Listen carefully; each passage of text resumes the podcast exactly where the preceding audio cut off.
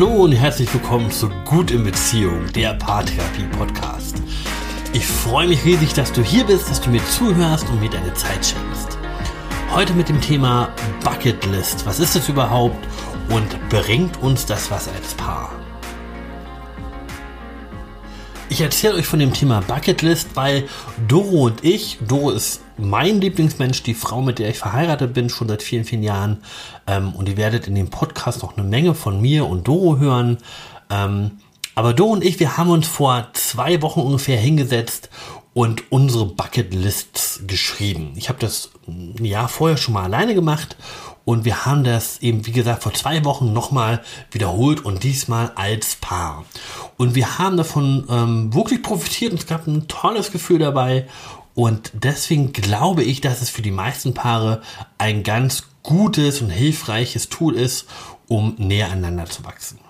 Aber lass uns mal von vorne anfangen und erstmal gucken, was ist das überhaupt, eine Bucketlist? Also eine Bucketlist ist eine Liste mit all den Dingen, mit all den Sachen, die du gerne noch erleben oder erfahren möchtest, bevor du stirbst. Ähm, auf Deutsch heißt das Ding auch manchmal Löffelliste, also die Sachen, die du erleben möchte, möchtest, bevor du den Löffel abgibst.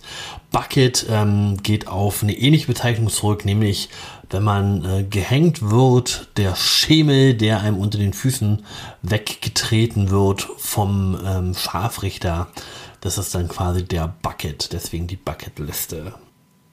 Okay, das ist erstmal eine Bucketlist. Ähm, die, so eine Bucketlist kann unterschiedlich groß sein. Da können 10 Sachen draufstehen oder 100 Sachen draufstehen. Das entscheidet ganz ihr. Es gibt auch Menschen, die den Zeitraum kürzer machen, die sagen, ich schreibe mir eine Bucketliste für die nächsten fünf Jahre oder nur für dieses Jahr, Sachen, die ich dieses Jahr unbedingt erreichen will. Ähm, Doro und ich, wir haben eine Bucketliste eben für bis zum Ende unseres Lebens geschrieben. Und ganz egal, ob du jetzt eine Bucketlist alleine schreibst oder ob ihr das als Paar macht, das hat erstmal ganz grundsätzlich ein paar gute Vorteile. Denn du konzentrierst dich auf die Sachen, die dir wirklich wichtig sind und setzt die entsprechenden äh, Prioritäten in deinem Leben dazu. Und es sorgt dafür, dass du motivierter an deine Ziele reingehst und dass es für dich auch ein Stück weit Verbindlichkeit schafft. Und natürlich sind die Erfahrungen, die du da machst, das Wachstum, was du dadurch erfährst und die Erinnerungen, die dir und die euch dann als Paar bleiben, das größte Geschenk, wie ich finde, von einer Bucketlist. Es gibt noch zwei Punkte, die ich als Paartherapeut ganz wichtig finde. Ähm, der eine Punkt ist, dass wenn ihr eine Bucketlist als Paar schreibt, das natürlich auch Verbindlichkeit schafft. Das schafft ähm, ein Gefühl von, wir nehmen uns gemeinsam was vor. Wir schaffen eine Perspektive für unsere gemeinsame Zukunft. Ähm, und gerade bei Paaren, bei denen es hin und wieder kriselt, bei Paaren, die sich schnell aus den Augen verlieren, ist sowas gemeinsame Ziele, gemeinsame Projekte, was was stark verbindet und dann meistens auch dazu führt, dass Krisen gekappt werden können. Und der zweite Punkt ist, dass es eine gute Balance zwischen Nähe und Distanz schafft. Und dieses Thema Nähe-Distanz ist ein Thema, was mir in Paartherapien recht häufig begegnet. Die Frage, wie viel Raum brauche ich für mich, um mich aufzuladen, um bei mir selbst sein zu dürfen, um mich selbst zu verwirklichen und wie viel Zeit brauchen wir als Paar, um Beziehungen zu leben, ähm, miteinander zu wachsen und uns nicht aus den Augen zu verlieren. Und häufig haben Partner ähm, unterschiedliche Ansichten dazu und so eine Bucketlist hilft nochmal, das ein Stück mehr in die Balance zu schaffen. Denn beides ist blöd, nur Paar sein ist blöd, weil dann fehlt dir die, die Zeit, um dich selbst aufzuladen, um bei dir anzukommen. Und nur bei dir sein ist auch blöd, weil dann verliert ihr euch als Paar aus den Augen und entwickelt euch nicht zusammen, sondern immer mehr auseinander. Okay, wie legt ihr jetzt so eine Bucketlist an? Ähm, ich erzähle euch einfach, was Doro und ich gemacht haben und ihr könnt es dann einfach für euch benutzen und abwandeln, so wie ihr möchtet, dass es für euch passt. Das erste, was wir gemacht haben, ist, jeder hat sich alleine hingesetzt und hat sich, hat für sich überlegt, was sind die 100 Sachen, die ich gerne bis zum Ende meines Lebens machen wollen würde. Und wir haben uns inspirieren lassen. Wir waren beide lange im Internet unterwegs. Es gibt tausende von Seiten, wo du dir Ideen holen kannst. Es gibt inzwischen Bücher, es gibt inzwischen auch Bücher über Bucketlists für Paare zum Beispiel. Es gibt andere Podcasts und ähm, also das Netz ist voll von Inspirationen, die du dir holen kannst. Also was würdest du denn machen, wenn Geld keine Rolle spielen würdest? Oder welche Orte würdest du gerne nochmal sehen? Was waren so deine Kindheitsträume? Das waren so Fragen, die wir uns gestellt haben, um dann irgendwie Ideen zu sammeln. Andere Fragen waren zum Beispiel, was würde ich denn jetzt machen, wenn ich wüsste, ich habe nur noch einen Monat zu leben? Wo würde ich Prioritäten setzen? Oder der Blick zurück, was war mir besonders wichtig? Was will ich vielleicht nochmal oder in abgewandelter Form erleben? Was will ich nochmal reinszenieren? wo möchte ich gerne noch wachsen? Und zum Schluss hatten wir eben eine Liste ähm, mit 100 Punkten drauf.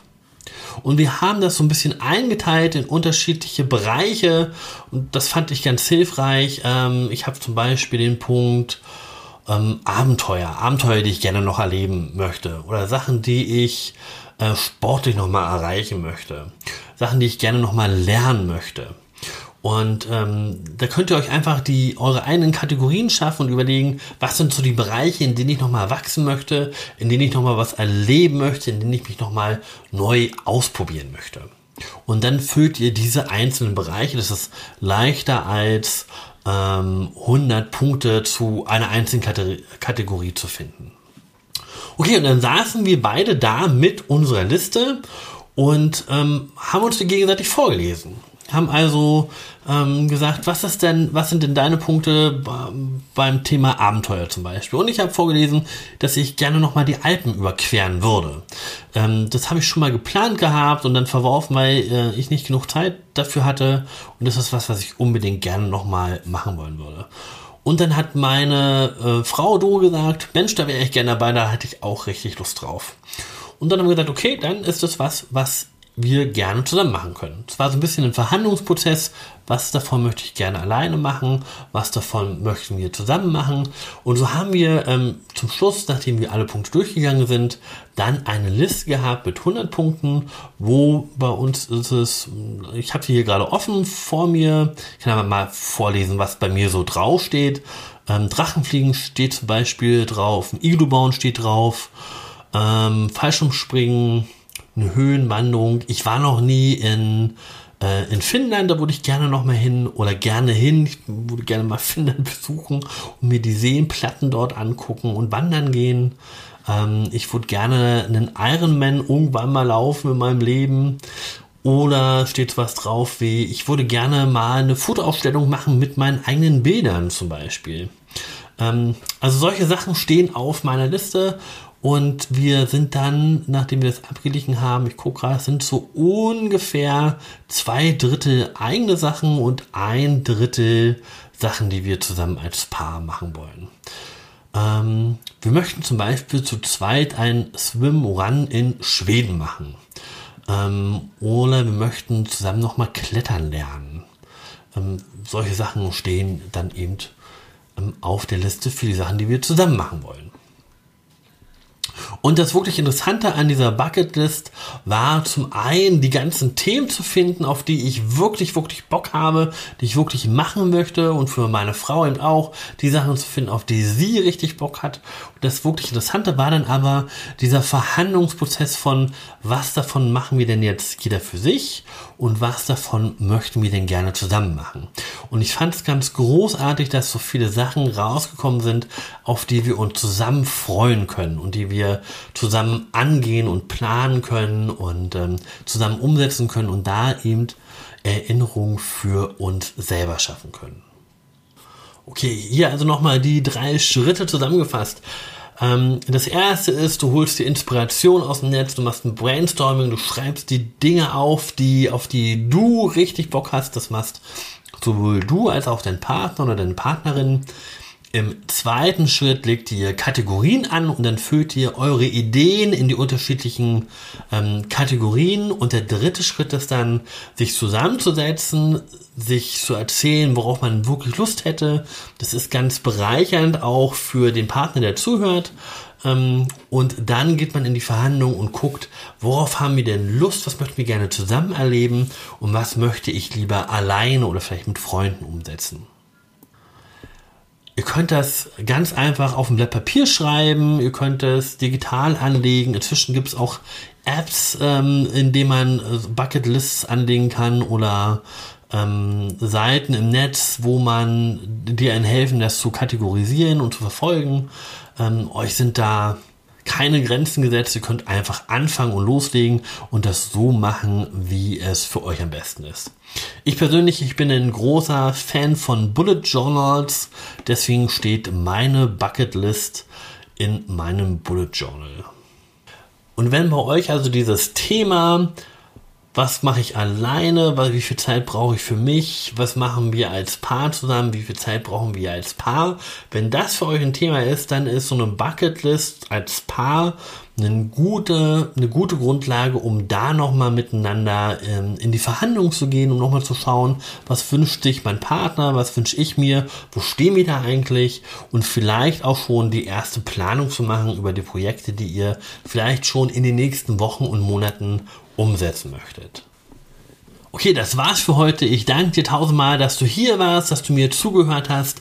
Ich hoffe, dass dir diese Folge gefallen hat und ich bin ganz gespannt drauf, was ähm, in deiner Bucketliste äh, stehen könnte. Wenn du magst, kannst du ähm, mir jederzeit Ideen dazu in einem Kommentar auf meiner Homepage dalassen. Würde mich riesig freuen, wenn du mir hilfst, diesen Podcast wachsen zu lassen, damit noch mehr Menschen den hören können und sich Inspiration für ihre Partnerschaft abholen können. Und deswegen möchte ich dich bitten, mir eine ähm, Bewertung auf iTunes dazulassen. Das hilft mir am allermeisten. Ich danke dir ganz herzlich. Bis zum nächsten Mal. Tschüss.